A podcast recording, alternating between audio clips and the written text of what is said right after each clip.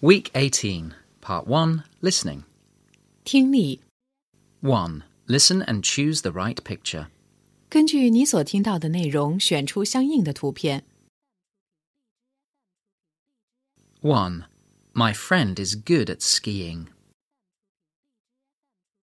2.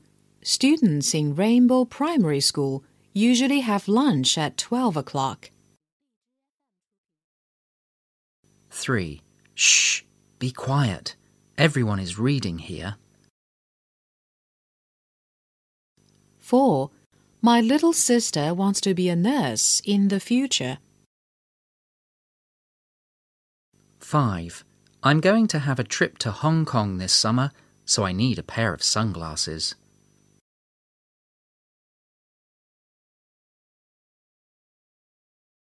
Two. Listen and choose the right word you hear. 选出你听到的词。 1. My sister is tall and thin. 2. Wait for me, please. 3. Look at the mouse. It has a long tail. 4. Don't be late for school.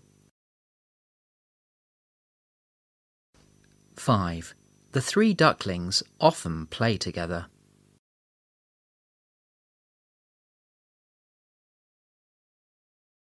Three. Listen and choose the best response. 听录音，选出最恰当的应答句。 1. Do you usually walk to work?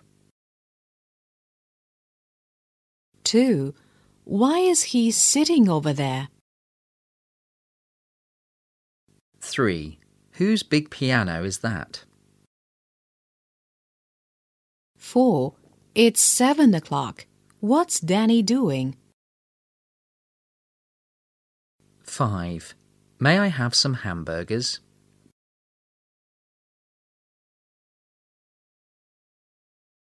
4. Listen and choose the best answer. 根据听到的内容，选出最恰当的答案。 1. When is the train going for Tianjin? At 3 p.m. What time is it now? It's about a quarter to three. Let's hurry. Question. What time is the train leaving? 2. I'm going to visit Chongfeng Park after class. What about you, Lucy? I'm sorry, I have to clean the classroom first. Question. What is Lucy going to do after school?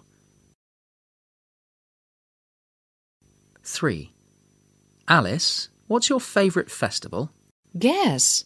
I can eat rice dumplings at this festival. Oh, I see.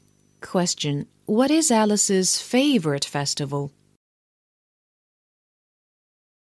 4. Good morning, madam. Do you want some tea? Yes, I think so. I need some tea and coffee. Sure. What about sugar and jam? I've got much sugar, but I haven't got any jam. I want some. OK, here you are. Question. What does the woman want to buy? 5. Kate, would you like to be a maths teacher? Uh, I like to teach children, but I don't like maths. Never mind. You're good at singing and dancing. Yes, so I want to be a music teacher. Question. What would Kate like to be? 5. Listen to the passage and tell whether the following statements are true or false. 判断下列句子是否符合你听到的内容，符合的用 T 表示，不符合的用 F 表示。 Samuel Wu is a doctor. He is 44 years old. He likes his job very much because he can make sick people better. He usually starts work at 8 o'clock in the morning and finishes work at half past 6 in the evening. It takes him about half an hour to go to his hospital from his home by subway. His daughter loves him very much, and she would like to be a doctor too. She thinks it is a very nice job.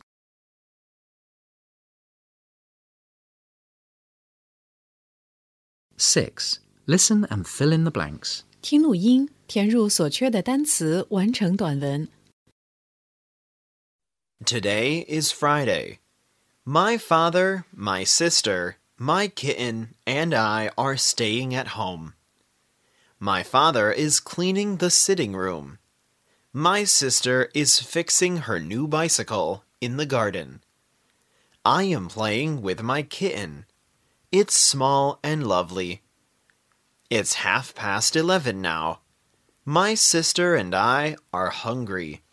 My father is cooking for us in the kitchen. We have some nice food for lunch. We are happy.